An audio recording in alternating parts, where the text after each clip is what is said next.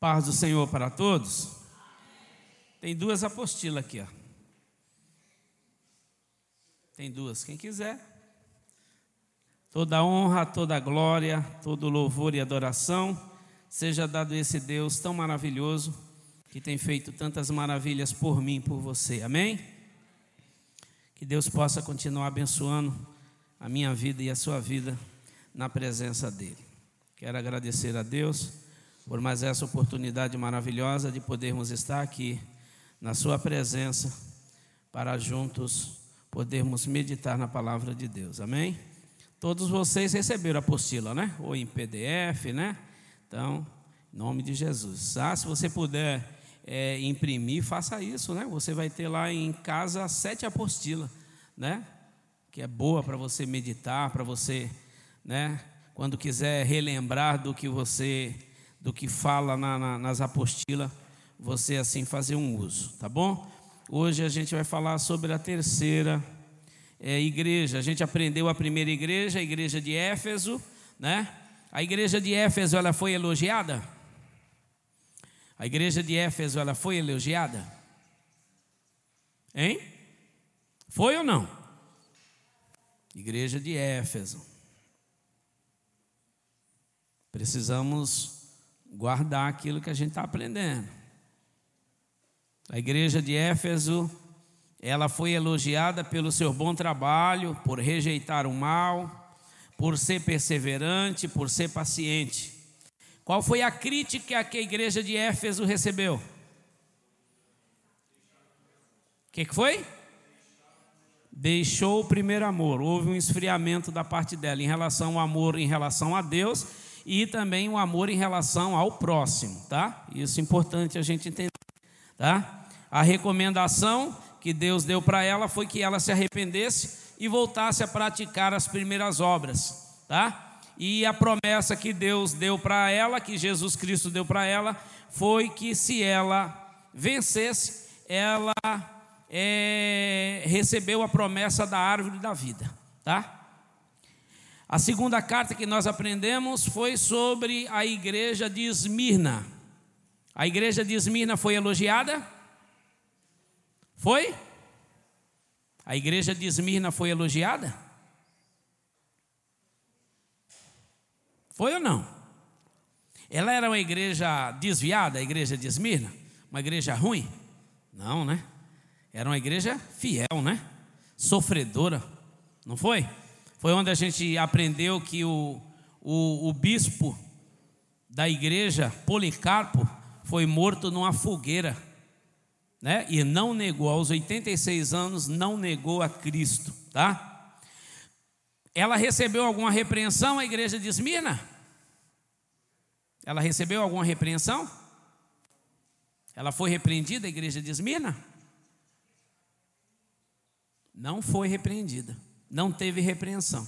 A igreja de Éfeso teve, ela não, era uma igreja fiel, tá? Ela foi elogiada por suportar grande sofrimento que estava sendo submetida. Esmirna não recebe nenhuma crítica. A recomendação é que eles fossem fiéis até a morte, resistissem à perseguição que acontecia na época deles e recebe a promessa da coroa da vida, tá bom? E agora nós vamos estudar sobre a igreja que está em Pérgamo, tá bom? Eu quero convidar vocês para que vocês é, sempre estejam atentos a isso aí, tá bom? A gente vai estar sempre recapitulando as cartas que a gente está aprendendo, tá bom? A gente está aprendendo, está num culto de ensinamento, então é importante que você é, aproveite esse ensino, usufrua desse ensino. Entendeu? A gente precisa entender qual é a igreja nesse estudo que a gente vai ter de sete terça-feira, se Jesus Cristo não voltar, né? Até lá. Se ele não voltar, que igreja somos nós? Com que igreja nós parecemos? A igreja de Éfeso? A igreja de Esmirna? A igreja de Pérgamo que a gente vai falar hoje? Com que igreja a gente se parece? Amém? Igreja carta à igreja em Pérgamo. A igreja de Pérgamo é identificada como a igreja mundana, tá bom? uma parte dela, né, e nós vamos entender por causa disso.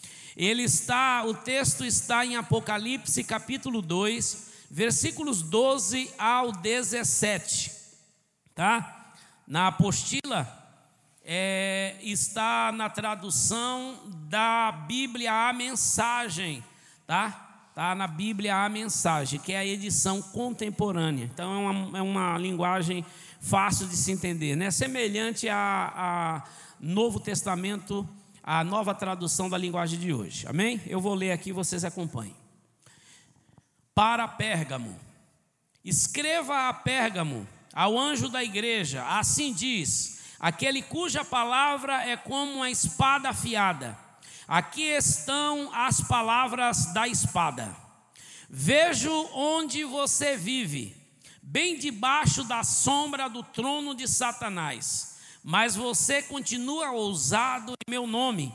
Nunca negou o meu nome, nem mesmo quando a pressão era insuportável, insuportável. Quando martirizaram Antipas, minha testemunha que permaneceu fiel a mim no território de Satanás. Mas por que você tolera os seguidores de Balaão? Não lembra que Balaão foi inimigo que seduziu Balaque e atrapalhou a peregrinação de Israel, promovendo festas idólatras e imorais? E por que você se relaciona com os nicolaítas que fazem o mesmo? Chega, não se renda a eles, estarei em breve com você. Estou farto e prestes a despedaçá-los com as minhas palavras afiadas como espada. Seus ouvidos estão abertos? Então ouça, ouça as palavras do vento, o Espírito soprando através das igrejas. Vou dar o manar secreto ou escondido a todo vencedor, e também uma pedra branca escrita com seu novo nome, seu novo nome secreto. Amém? Essa é a tradução da mensagem, né? Então vamos é, mergulhar dentro desses versículos para que a gente possa tirar proveito do que, que Jesus Cristo falou para a igreja de Pérgamo que a gente precisa é, absorver nesta noite, tá? para que a gente entenda, compreenda e a gente venha praticar a palavra de Deus em nome de Jesus. A Pérgamo significa fortaleza, uma cidadela. Ela estava localizada no cume de uma montanha. A igreja em Pérgamo se encontrou numa situação difícil. Por todos os lados, os vizinhos praticavam idolatria e deram honra aos governantes romanos. A gente vem falando, né, desde a primeira carta, que a igreja naquela época ela sofria muito com isso, porque principalmente os romanos eles eram idólatras totalmente e havia muita influência de idolatria ao ponto de eles adorarem os imperadores, César. Eles queriam ser adorados como deuses, entendeu? Então aí havia muita influência pagã na época em que a igreja estava ali introduzida no meio daquele povo lá, tá? Mas tanta influência de falsas doutrinas teve um impacto negativo na igreja, poluindo a congregação com doutrinas falsas que incentivavam os irmãos a praticarem a idolatria e a imoralidade. Então a igreja estava ali inserida no meio de um monte de gente idólatra. Não é diferente do dia de hoje. Nós estamos no mundo, mas nós não somos do mundo. O mundo pratica imoralidade, idolatria, como se fosse coisa normal e natural. Só que nós não precisamos fazer isso. A gente não tem, a gente tem de ser imitador de Deus. O apóstolo Paulo ele falou: sede meus imitadores, como eu sou imitador de Cristo.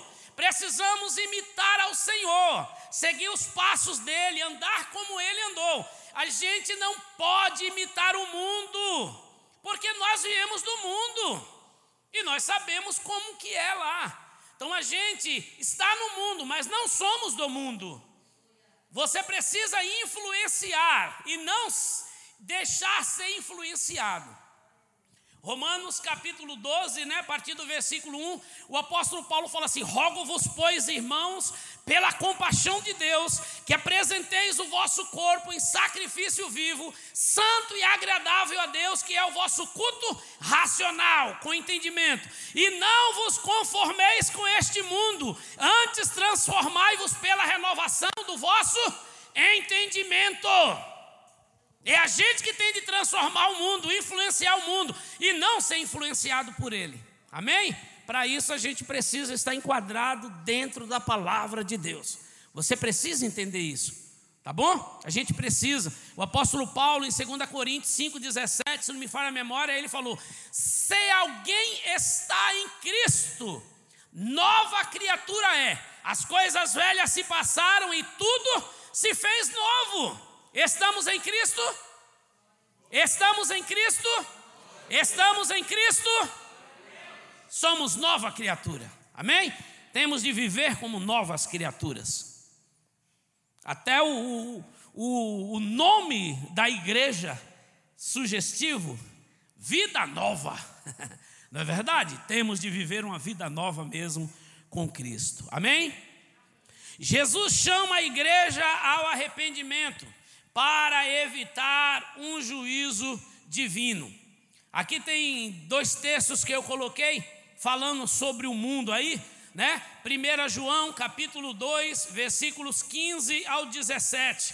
Diz: Não ameis o mundo, nem o que no mundo há. Se alguém ama o mundo, o amor do Pai não está nele. Porque tudo que há no mundo, há concupiscência da carne, quer dizer, prazer da carne, a concupiscência dos olhos, quer dizer, prazer dos olhos, soberba da vida, orgulho da vida, não é do Pai, mas é do mundo. E o mundo passa com a sua concupiscência, quer dizer, com seus prazeres, mas aquele que faz a vontade de Deus permanece para sempre. E a gente sabe, o prazer da carne passa, o mundo passa com seus prazeres. Tiago 4,4, gosto muito desse versículo. Em algumas traduções vai dizer infiéis, mas nessa daqui diz adúlteros e adúlteras. Não sabeis vós que a amizade do mundo é inimizade contra Deus? Portanto, qualquer que quiser ser amigo do mundo constitui-se inimigo de Deus. Ele está falando aqui de adultério, de infidelidade espiritual. Ele não está falando literal. Ele está falando infidelidade espiritual. Adúlteros e adúlteras ou infiéis, não sabeis que a amizade do mundo é inimizade contra Deus? Portanto, qualquer que quiser ser amigo do mundo, constitui-se inimigo de Deus. É melhor ser amigo de Deus ou inimigo de Deus? A escolha é nossa, não é? Evangelho, a gente não serve ao Senhor obrigado. Ninguém serve obrigado. Jesus falou: Vinde a mim todos que estáis cansados e oprimidos, eu vos aliviarei. Ele também disse assim: Eu sou a porta. Quem entrar por mim, salvar-se-á. Entrará e sairá, e achará alimento, achará pastagem. Quer dizer, entra e fica livre, não entra e fica preso, não é uma prisão. Evangelho não é prisão. Tá? Então a gente tem a liberdade e vamos usar dessa liberdade para servir a Cristo e ser uma bênção. Amém? Pérgamo, ela teve a maior biblioteca fora de Alexandria, lá no Egito. Foi o povo de Pérgamo que começou a usar peles de animais para fazer pergaminho, que foi substituindo o papiro, que era o tipo de planta aquática preparada para ser usada para escrever. Antigamente se usava papiro, né, que era tirado de uma planta aquática que era preparada para usar nisso aí. Aí, aí eles tiveram a ideia de usar pele de animais, né? E aí ficou melhor, ficou mais durável aí, por isso que surgiu esse nome pergaminho aí, tá? A cidade de, de Pérgamo veio do nome Pergaminho. A cidade, ela não era famosa por causa da biblioteca de 200 mil livros, segundo a história, mas também pelo magnífico templo ao deus Esculápio, que era o deus da medicina, a quem se atribuía a cura de doentes e até a ressurreição dos mortos. né, na mitologia grega e romana. Do nome da cidade vem o termo pergaminho. Então, na cidade havia esse templo a esse deus aí da medicina, né, um deus chamado Esculápio. Na, é, eles eram muito criativos, né? A gente viu lá na, na carta à igreja de, de Éfeso que eles criam que tinham caído uma imagem de Júpiter, né? E eles assim adoravam, né? Tinha um templo a, a, a, a, esse Deus aí, tá bom? Essa cidade era um lugar de moralidade, mais do que qualquer outra cidade da região. O Senhor mandou dizer que a igreja dessa cidade, eu sei onde habitas, que é o trono de Satanás, né? A igreja ela habitava num lugar aonde Deus, o próprio Deus falou: "Eu sei aonde vocês habitam". Não é fácil aonde vocês habitam, aonde vocês moram. Aí na cidade de Pérgamo tem um trono para Satanás, tá? Então era um lugar terrível aonde eles estavam ali. Por que, que ele fala dessa forma?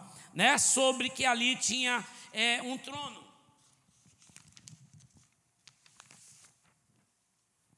Porque a cidade ela tinha tanto envolvimento com idolatria, né, com tanta coisa, por isso que se falava que ela tinha um trono de Satanás. Na cidade, né, é, havia ali um templo, né, foi na cidade de, de, de Pérgamo, houve uma disputa entre Éfeso, Éfeso, a cidade de Éfeso e de Pérgamo, para eles disputarem aonde ia ser construído o primeiro templo ao imperador romano, né, a César. E aí a igreja, a cidade de Pérgamo ganhou e foi feito, foi construído um templo a um homem para ser adorado como uma divindade, como se ele fosse Deus.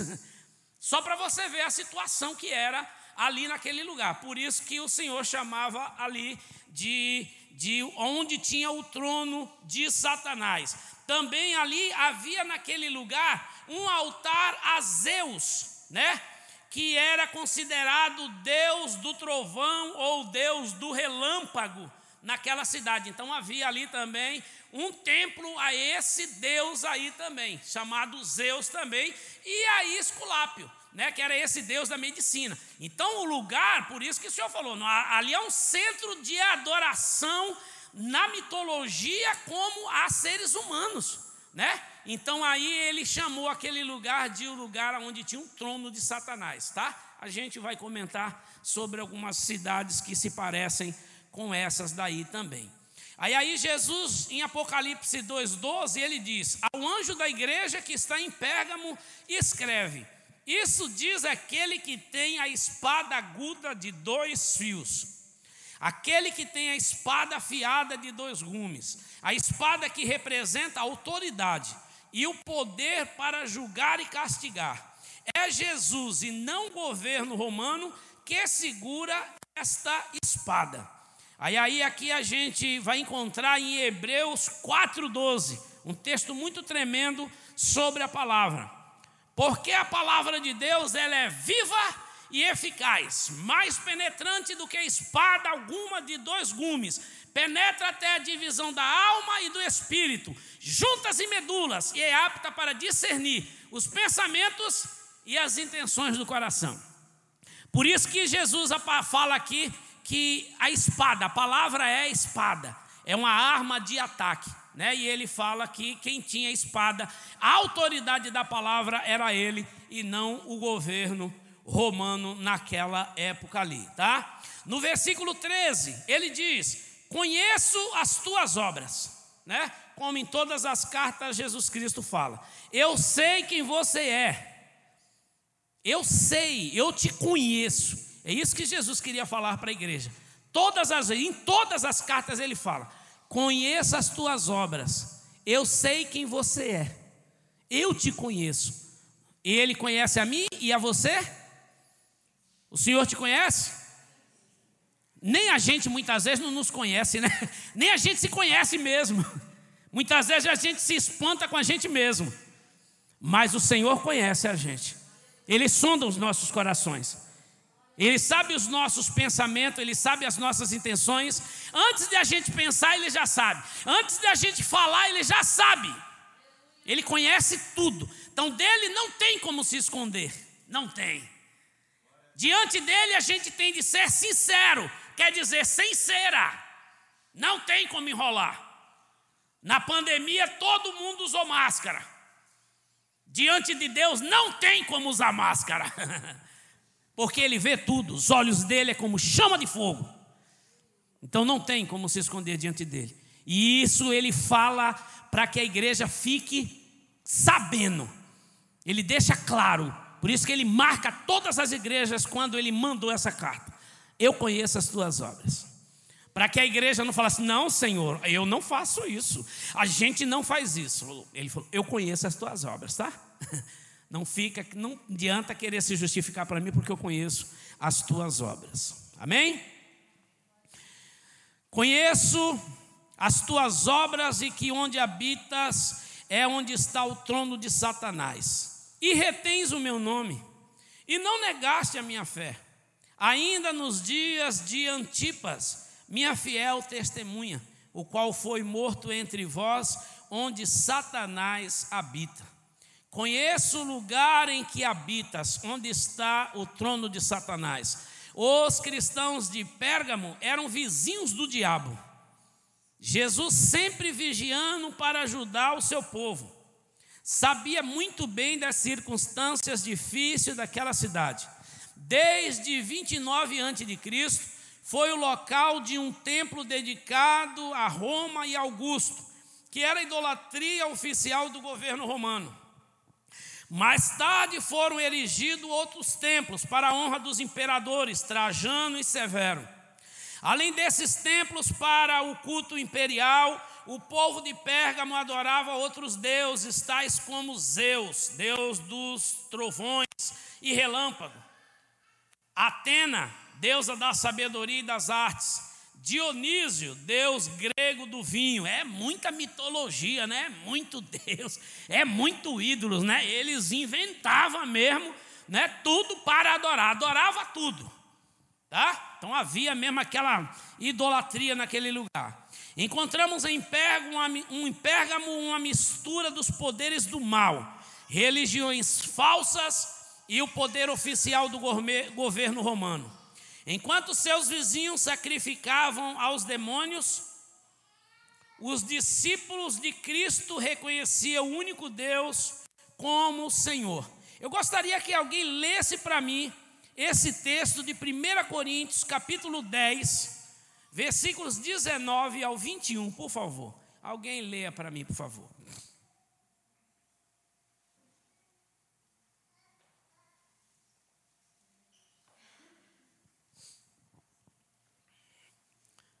1 Coríntios 10, do 19 ao 21, por favor.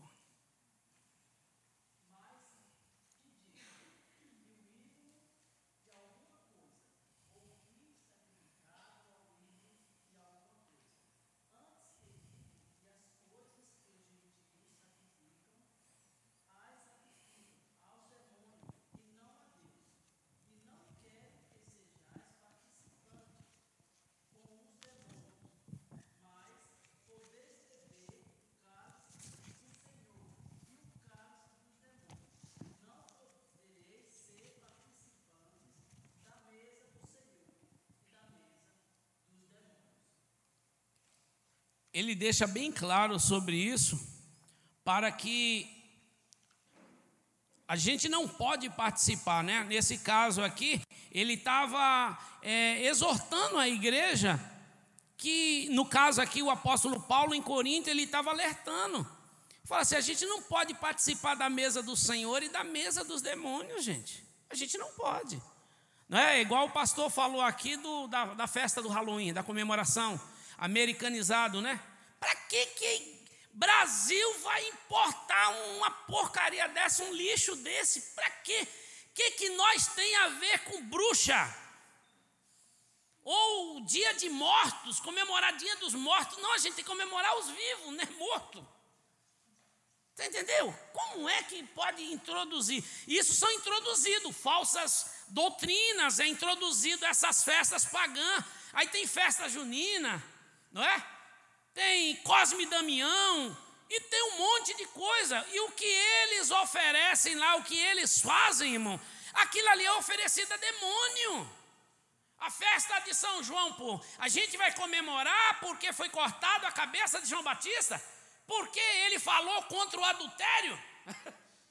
A gente vai comemorar? Não, não tem nada a ver.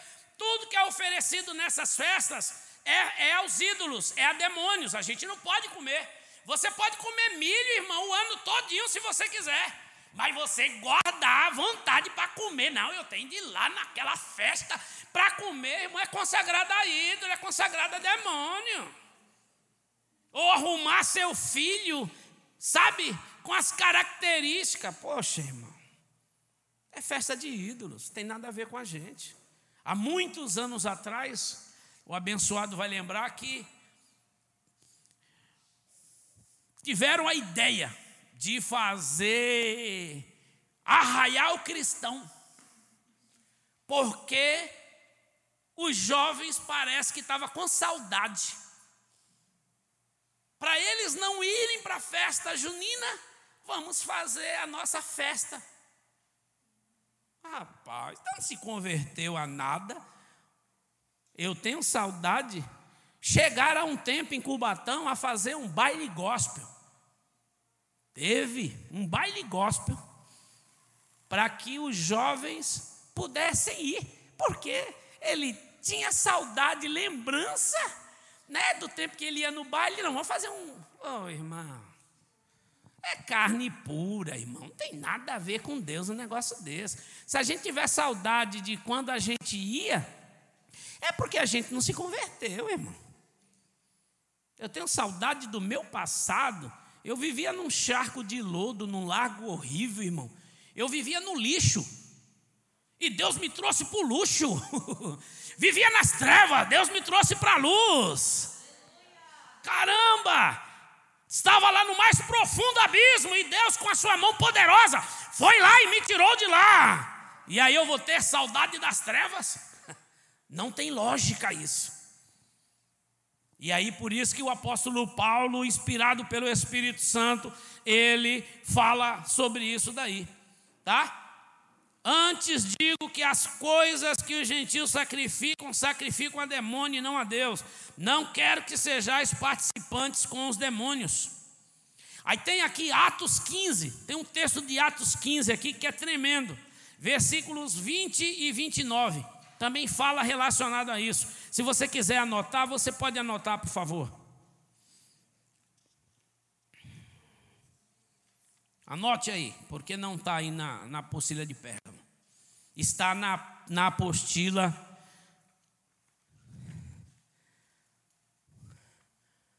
Está na primeira apostila, tá? Mas anote aí. Atos 15, versículos 20 e o versículo 29. A gente leu isso na, na, na primeira carta ao, de, de Éfeso, tá? Eu vou ler aqui só para você lembrar mas escrever-lhes que se abstenham das contaminações dos ídolos, se abstenham de comer coisas sacrificadas aos ídolos, as festas pagãs, se abstenham, se afaste, não coma. Se você, poxa, eu estou com vontade de comer isso, faça na sua casa, porque é consagrado ao Senhor, você dá graça e acabou, tá? Mas não vá participar. Se abstenha também o que? Da fornicação, que é prostituição. Se abstenha. Se afaste. Não combina com nós. Não combina. O próprio Deus falou: sede santo, porque eu sou santo. Segui a paz com todos e a santificação, sem a qual ninguém verá o Senhor. Naquela época de Pérgamo, havia muita, todo o culto era sempre havia envolvimento com prostituição, com orgia. Cristão tem de sair fora. Tem três conselhos bíblicos, que é fugir da prostituição, se afaste de toda aparência do mal Deixei, deixai todo embaraço. São três conselhos. Fugir da prostituição, se afaste de toda aparência do mal e deixai todo embaraço. São conselhos bíblicos para nós, irmão. Sai fora, sai correndo. Não é para correr para o abraço, é para correr ao contrário, sai fora. Igual José. É igual José. Sai na carreira. Mas glorifica o nome de Deus, para que o sonho de Deus na sua vida se realize e você não venha ser envergonhado. Amém? Se abstenha disso daí. Aí é outra coisa que ele fala, da fornicação. Se abstenha do que é sufocado e do sangue. Quer dizer, a gente não pode comer carne sufocada. Galinha gabidela, a gabidela. Quem gosta muito de fazer é mineiro. É, você não corta. Normalmente a mãe fazia isso, né? Tirava a pena do pescoço da galinha, batia com a costa da faca, cortava, tirava, sangrava na bacia, jogava fora o sangue e fazia. Mas a galinha, a carne sufocada, não torcia o pescoço da galinha, matava ela sufocada, cortava e cozinhava ela com tudo ali, com sangue dentro. A gente não pode comer sangue. Crente não pode comer sarapatel, só se inventar um sarapatel sem sangue. Mas a gente não pode comer sangue. Você pode doar sangue, comer sangue a gente não pode, tá? Porque a palavra de Deus ensina sobre isso aí, tá? Aí aqui ainda continua o versículo, o versículo 29, que vos abstenhais das coisas sacrificadas aos ídolos, do sangue novamente, da carne sufocada, da fornicação, das quais coisas bem fazeis, se vos guardardes, bem vos vá. Tá? Isso aqui foi uma ordem para a igreja primitiva que o Senhor deu lá. Falou assim: a gente não vai acrescentar a vocês é, alguma coisa a mais que, que, do que a gente tem falado. Se vocês fizerem isso, que é se apartar, né, da, da, se afastar da prostituição, não comer carne sufocada, não comer sangue, tá bom para a igreja de Cristo viver, né? A igreja primitiva no caso. Amém? Vocês estão entendendo? Amém? Então vamos lá, continuando aqui. A gente falou sobre esse versículo aí. É, aqui tem o de Romanos, né? 12 que eu, que eu já li, né? A parte, e não vos conformeis com este mundo. A gente está no mundo, mas não é do mundo. Em Êxodo aqui, é, em Êxodo capítulo 20, do versículo 4 ao 6, fala sobre a idolatria. O Senhor fala: Não terás, não você não adorará, não terá, não, se, não prestará culto a ela. Não, a gente não tem nada a ver com idolatria, né? Porque hoje, na atualidade, a gente também tem, né? É, várias cidades no Brasil que são cidades idólatras, não é? Ela era uma cidade de idolatria, mas também no Brasil a gente tem várias. Exemplo. Aparecida do Norte, não é? É um centro de, de, de, de adoração, não é? A, a idolatria é terrível. Milhares e milhares no aniversário dela, né? Há uma peregrinação enorme. Entendeu? Pessoas que saem da sua cidade andando a pé, beirando a Dutra, né? Até chegar lá, uns carregam. Eu morei na beira da Dutra, morava em Guarulhos e era caminho para lá. E aí vira e mexe eu via, quando eu era mais novo, eu via pessoas passando carregando uma cruz. Eu falei, para onde é que vai? Depois eu vi a reportagem de pessoas que chegavam na cidade, subiam de joelho até lá, sangrando, aquela coisa. Você entendeu? Pessoas com velas enormes de dois metros também. Cidade idólatra, cidade de idolatria. Aonde Satanás tem um trono? Tem, é um trono, um lugar de idolatria, aonde afasta as pessoas do verdadeiro Deus, tá? É outra cidade, Juazeiro do Norte. É adorado quem? Padre Cícero, né? Um cangaceiro da época e é adorado, né, como um Deus. Não sei se vocês já ouviram falar em Belém do Pará, que era o Ciro de Nazaré, mais de 2 milhões de fiéis adora isso daí. Não sei se você já viu. Eles pegam e amarram cordas assim, e o pessoal sai agarrado naquela corda lá, adorando o Ciro de Nazaré. É uma coisa terrível, uma coisa agoniante, aquelas pessoas se espremendo. Milhões de pessoas. Se você pesquisar sobre isso aí, em Belém do Pará, tá? O Círio de, o Círio de Nazaré. E muitas outras cidades que tem aí, né? Que fala, eu estava pesquisando, Meca, né? a cidade onde os muçulmanos, né? Ela é considerada Meca fica na Arábia Saudita. É onde está o Caaba, né? Na nossa tradução é o cubo, né? Tem um cubo lá em Meca, no centro, né? Fala que aquilo ali foi dado para Abraão e, e um anjo né, teve umas revelações e eles reformaram e melhoraram. E aí, cerca de um bilhão de muçulmanos oram voltado na direção de Meca cinco vezes ao dia. cinco vezes ao dia. Eles oram voltado lá, entendeu? Para Maomé, para Alá cinco vezes, aonde eles estiverem, na, nas mesquitas, eles sabem qual é a direção: é norte, é sul, é leste, aonde está voltado Meca.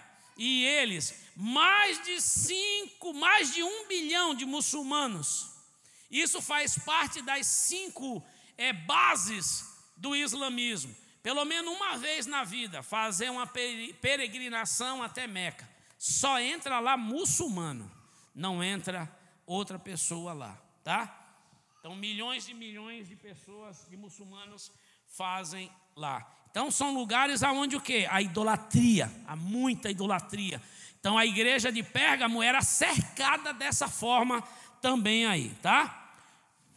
Aí, aí o que o Senhor fala para a igreja de Pérgamo? Ele fala: e retens, é um elogio, e retens e conservas o meu nome e não negaste a minha fé, ainda nos dias de Antipas, né? Chamada de a minha fiel testemunha, ao qual foi morto entre vós, onde Satanás habita, o quer dizer, ou no território dele.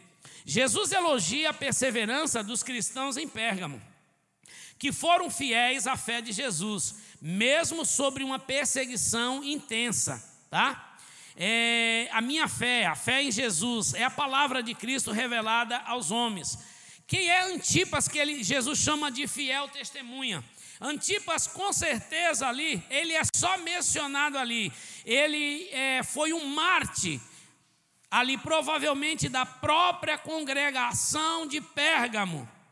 Ele foi morto entre eles, a cidade onde Satanás habitava. Antipas se mostrou fiel até a morte. Ele era, né, é, é, Marte era é considerado uma testemunha. A mesma palavra é usada para descrever também é, Jesus, lá em Apocalipse capítulo 1 com o tempo passou usada para identificar as pessoas que morrem por seu testemunho de fé, né? E assim usamos a palavra Marte. Antipas era o que? Era o pastor da igreja que foi morto. Como é que foi morto Antipas? Você pode ver isso aí no livro dos mártires.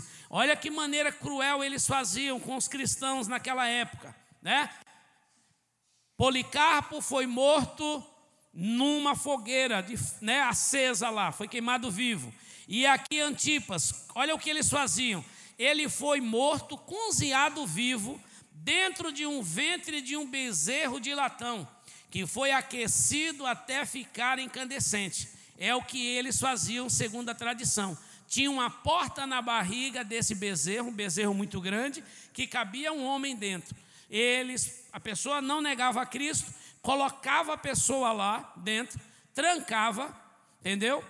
E dentro desse, diz a história, que dentro lá tinha, é, quando começava a aquecer aquele, aquele bezerro de latão, um boi de, de, de latão, é, causava o que? Fazia muita fumaça lá dentro, entendeu? Começava a aquecer. Eles deixavam uma máscara lá dentro com tubos para fora do nariz do bezerro para sair a, a, fumaça e a pessoa. E aí aquele lugar ia, ia sendo esquentando até ficar incandescente. A pessoa era cozinhada viva. Só que eles se alegravam com os gritos da pessoa que saía pelos tubos que eles deixavam na narina do bicho.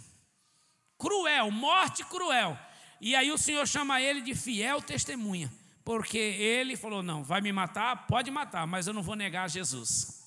Né? E a gente sabe que dali do bezerro ele foi para a glória se encontrar com Cristo, né? E acabou toda a luta. Então Jesus, ele ele elogia a igreja de Pérgamo porque ela vivia numa situação de perseguição, mas ela foi fiel, tá? Ela não negou ao Senhor também, tá? Mas aí existe uma repreensão. Algumas coisas erradas ela fazia. Olha lá, versículo 14. Mas algumas poucas coisas, não era muito, tenho contra ti. Porque tens lá, no meio da igreja, de Pérgamo, os que seguem a doutrina de Balaão, o qual ensinava Balaque a lançar tropeços diante dos filhos de Israel, para que comessem dos sacrifícios de idolatria e fornicassem. Então, havia lá, eles deixaram entrar na igreja. Ele falou: algumas pessoas na igreja começaram a se misturar e a seguir uma falsa doutrina, uma doutrina ruim, uma heresia. E eles sabiam, como judeus, eles sabiam da história de Balaão. Como é que você sabe do que é errado e você vai praticar o que é errado? Nós sabemos o que é errado, não sabemos como cristão? Nós sabemos o que é pecado ou não? O que é contrário à palavra de Deus, nós sabemos? Pelo menos o mínimo nós sabemos. Se você quiser conhecer mais, você tem de ler a Bíblia. Estudar a Bíblia, ler a Bíblia para você, né? Porque Jesus falou: errais por não conhecer as Escrituras e nem o poder de Deus. Aí aqui eles estavam envolvidos nisso daí. Olha só aqui. Tenho, todavia, contra ti algumas coisas. Apesar da perseverança dos cristãos em Pérgamo, haviam problemas graves ameaçando o bem-estar da congregação. Eles se mostravam tolerantes, quer dizer, permissivos, aceitavam em relação a falsas doutrinas, especificamente os dois erros citados nessa carta. Primeiro, a doutrina de Balaão. A descrição da doutrina de Balaão refere-se à história do Velho Testamento, que se encontra lá em Números, capítulo 22, no capítulo 25 e no capítulo 31, versículo 16. No final dos 40 anos de peregrinação, os israelitas chegaram perto da terra prometida. Acamparam-se nas campinas de Moabe, e os moabitas e medianitas ficaram amedrontados. Então o rei Balaque chamou a Balaão, sabendo que ele era profeta, para amaldiçoar o povo. Ele era um profeta corrupto. Ele aceitava propina. Falar assim: se você amaldiçoar, eu vou te pagar. Mas o cara não era um profeta. O infeliz era profeta. E como é que o cara aceitou? Não é? E ele falou: vou, vou lá, vou profetizar. E toda vez que ele tentava profetizar, Deus falava abençoa. Ele tentava abençoa e não saía maldição, saía bênção contra o povo de Deus, tá? E aí, mas Deus frustrou, frustrou todas as suas tentativas de falar contra os israelitas. Balaão desistiu das suas maldições, mas procurou outra maneira de vencer o povo de Israel. É nessa história de Balaão, não é não? Que ele teimoso querendo insistir para ir lá amaldiçoar o povo, aí aí o que acontece? O que, que aconteceu? Acontece um algo inusitado. Quem fala com ele? A jumenta dele. Eita, o profeta estava desviado. Não é não? Ao ponto da jumenta falar com o profeta. E ele insistindo, insistindo, a jumenta travou e ele bateu, bateu. E aí a jumenta falou: Por que tu está batendo em mim, rapaz? Eu nunca fiz isso contigo, rapaz. E aí o Senhor abre os olhos dele, né, não? E tem um anjo com a espada assim, ó, doidinho para atravessar ele, né? E ele não foi morto por causa dela aí. Claro que você depois aí eu marquei bem esse texto. Você vai ver lá em, em Números 31, 16, você vai ver que ele morreu, tá? Ele foi morto depois aí, tá? E aí o que que foi? O que Balaão? Olha a doutrina de Balaão. Ele viu que não adiantava, que ele não conseguia amaldiçoar o povo de Israel. Então ele ensinou a falha, a fraqueza. Ele falou assim: "Eu vou te ensinar como é que tu vai fazer para tu conseguir que o povo seja amaldiçoado por Deus". Então ele ensinou a fraqueza do povo. Essa fazia parte da doutrina. Qual que era? Deu conselho de que que é, Balaque convidasse os israelitas para uma festa idólatra. E nessa festa, muitos israelitas se envolveram na idolatria e na imoralidade, se prostituíram com as mulheres lá. E Deus mandou uma praga que matou 24 mil israelitas por causa disso, por causa desse erro desse profeta. Balaão, esse falso profeta. Está em Números 25, do versículos 1 ao 3 e depois o versículo 9. E ele foi morto à espada, em Números 31, verso 8. A igreja precisa tomar cuidado de com as festas mundanas de hoje. A gente tem que tomar cuidado com as festas mundanas. Tá? Tem que tomar muito cuidado, porque foi numa dessas festas que Israel pecou contra o Senhor, porque Deus não aceitava que Israel adorasse outro Deus. Você se lembra na história do Egito, na saída do Egito? Deus chama Moisés para ficar no monte, para ter uma intimidade com ele, para dar os dez mandamentos para eles, para o povo, para o povo ter regra, para eles seguirem uma regra. E aí, quando ele está lá no monte, o povo, a mistura que saiu do Egito, havia um populacho, a Bíblia chama de populacho, saiu do Egito, fez a cabeça do pessoal lá e falou: não, ele não vai voltar mais não. E aí tiraram os pendentes e forçaram Arão a fazer um bezerro de ouro. E aí, depois que ele faz isso, eles começam a, a, rezar, a orar esse bezerro. E eles falam assim: Obrigado, bezerro de ouro, por ter nos tirado do Egito.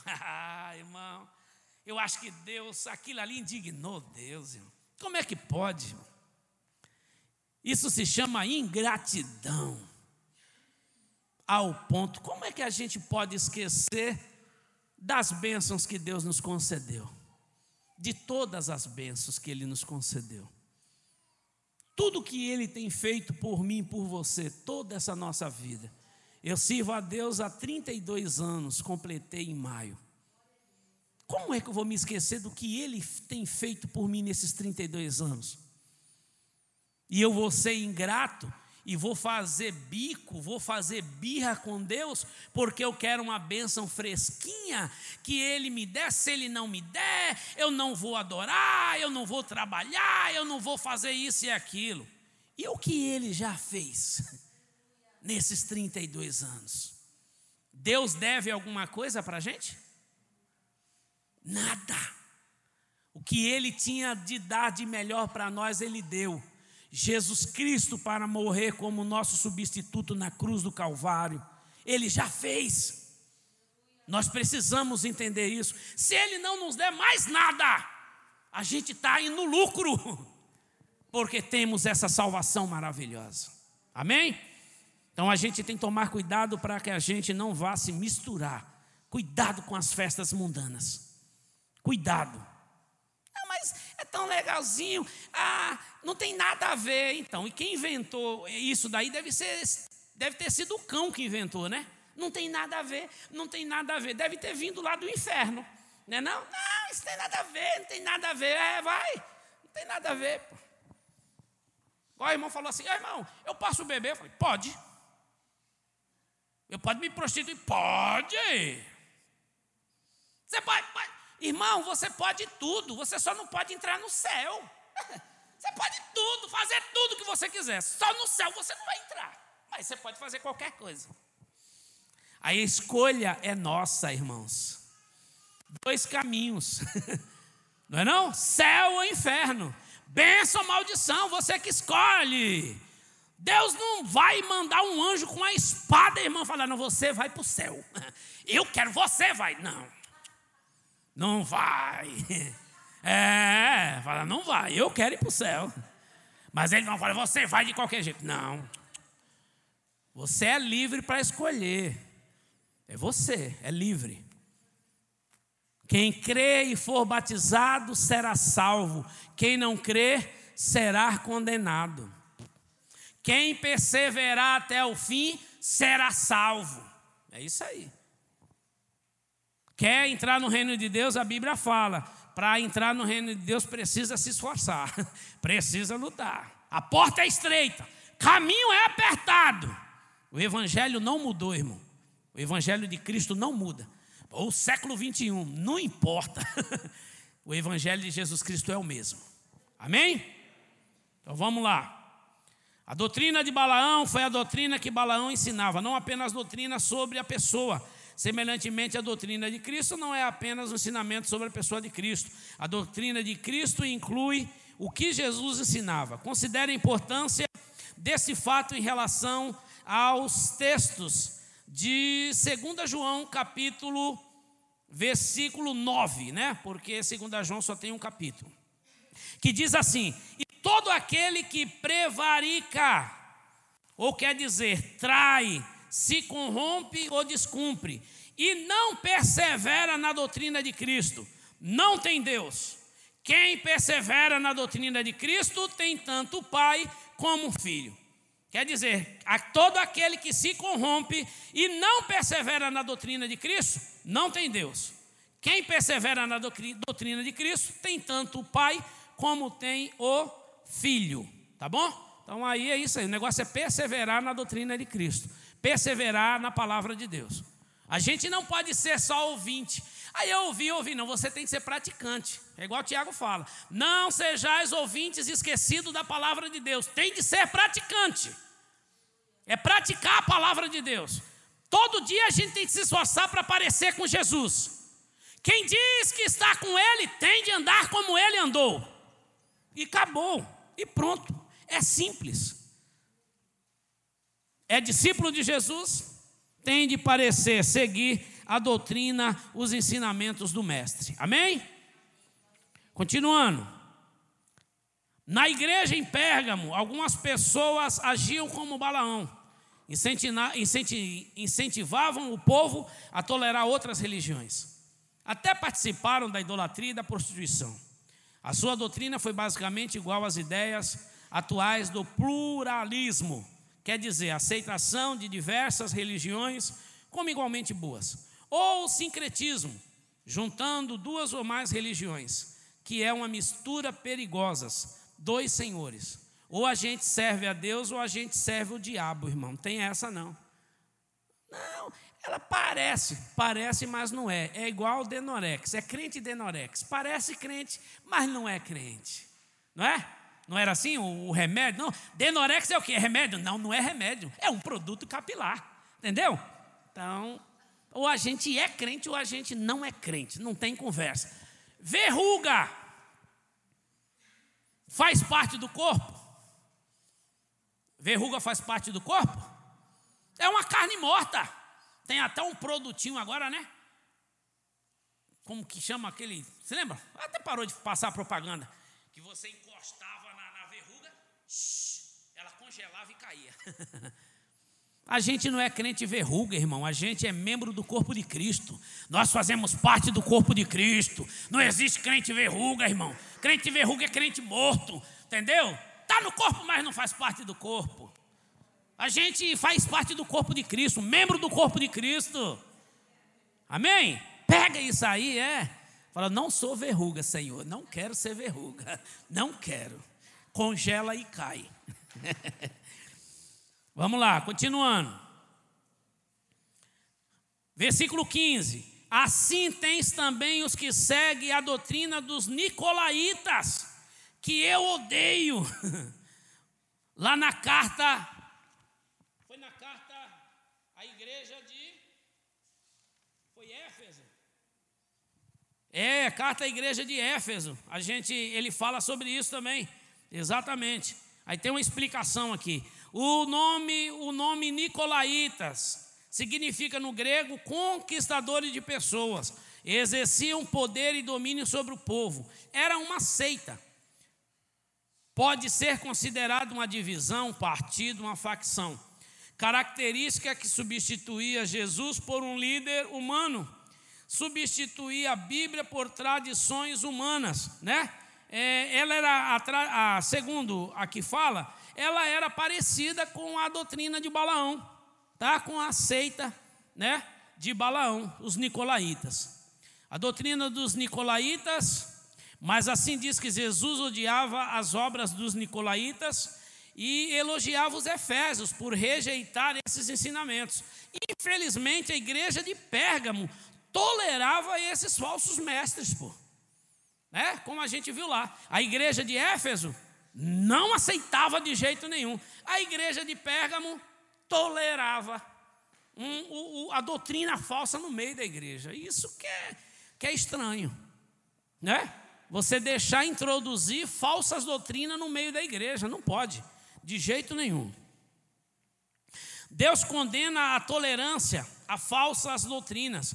Às vezes os homens valorizam tanto a unidade entre as pessoas dentro de uma congregação ou até entre as congregações diferentes, que desvalorizam a doutrina pura de Jesus, toleram falsos ensinamentos e até práticas proibidas, como imoralidade, a idolatria, mas insistem na importância de manter uma igreja unida, né? Venha como estás e fique como veio. Não, não é não? Você pode vir como você está, mas você vai ser transformado em uma nova criatura. Entendeu? Você não pode permanecer como você veio, não, de forma nenhuma. Tá? E aí, não, venha, venha todo mundo para cá, mas tem de se arrepender dos pecados, crer em Jesus como Salvador, abandonar a vida de pecado, obedecer a palavra de Deus. Tem de fazer a diferença, tá? Por isso que há necessidade de a gente conhecer a palavra de Deus aí. Se persistir nesse erro, o próprio Jesus trará o castigo. A unidade entre os discípulos é importante, mas a pureza da palavra é o mais importante do que a paz entre os homens. Uma igreja que serve Jesus necessariamente rejeitará os falsos mestres e as suas doutrinas erradas, tá? Então acabou, a gente vai seguir as doutrinas de Cristo, as doutrinas da palavra de Deus.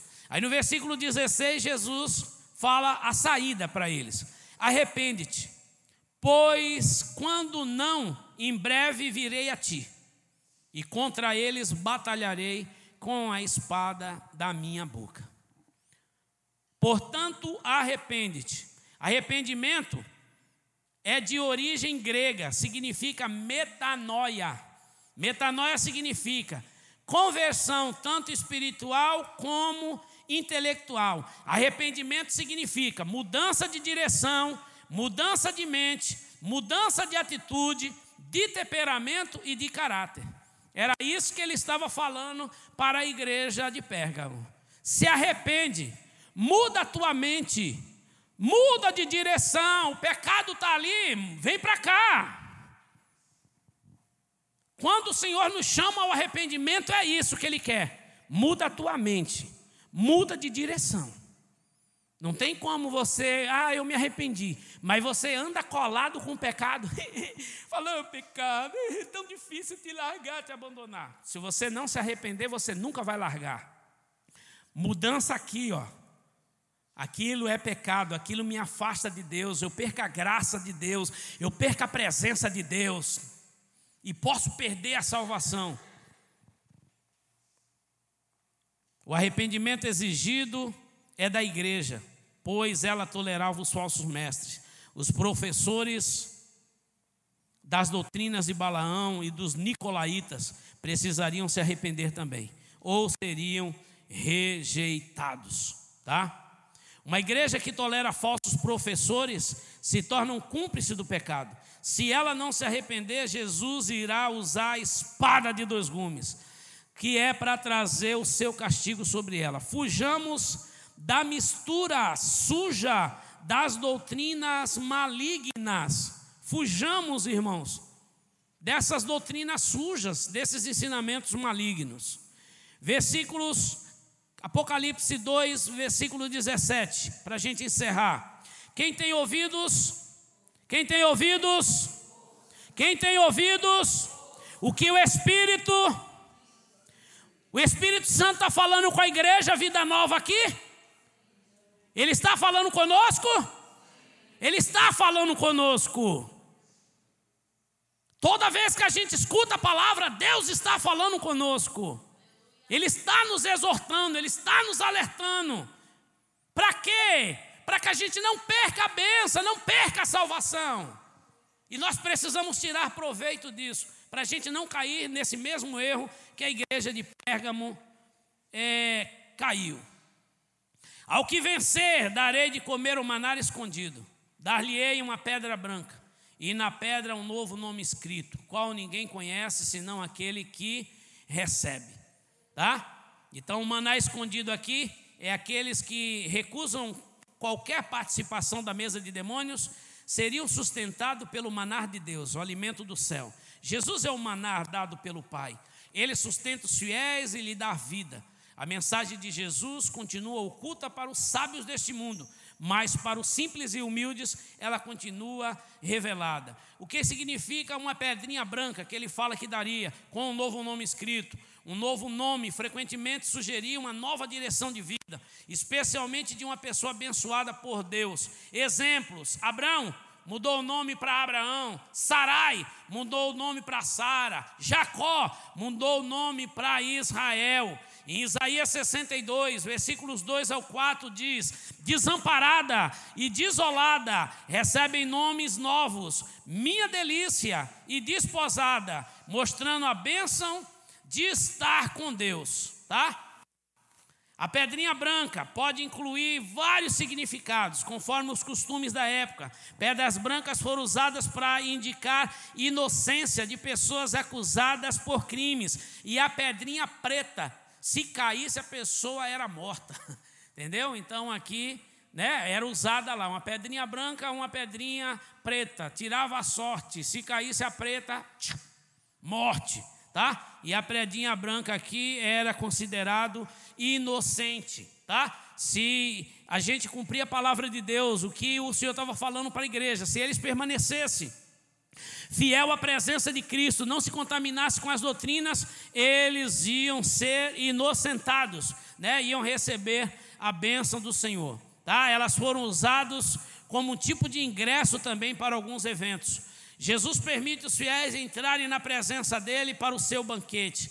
Também foram dadas para vencedores de corridas e vitoriosos em batalhas. Os fiéis são vencedores e receberão um prêmio, tá? Que não é, não há, não foi revelado. Né? Qual é o prêmio que a gente vai receber no céu? Quando a gente passar pelo tribunal de Cristo. Não sei qual é o salário. Né? Se eu chegar no tribunal de Cristo, eu não preciso receber nada. Eu estou salvo. Eu não quero saber de galardão. Eu quero ser salvo. Entendeu? Eu, para mim, não tenho interesse em galardão. É que o Senhor vai dar, Ele vai pagar. Quem trabalha pela obra dele, Ele vai dar. Mas eu só chegar lá, eu já tá, oh, maravilha, Jesus, estou aqui. Conclusão: devemos imitar a perseverança dos discípulos de Pérgamo, mantendo firme a nossa fé mesmo se encararmos ameaças e perseguições. Ao mesmo tempo, não devemos negligenciar outras responsabilidades diante de Deus. Servimos um Deus puro e devemos manter e defender a doutrina pura que ele revelou para nós. Qualquer doutrina que incentiva a idolatria ou a imoralidade vem do diabo. Procuremos o manar que vem de Deus para nos sustentar para sempre. Amém? Que Deus possa continuar abençoando a sua vida em o nome de Jesus. Se Jesus Cristo não voltar até lá, a gente vai estar estudando sobre Tiatira. E aí vai ficando mais forte, mais pesado. Amém? Que Deus abençoe, as palmas louvam o nome do Senhor.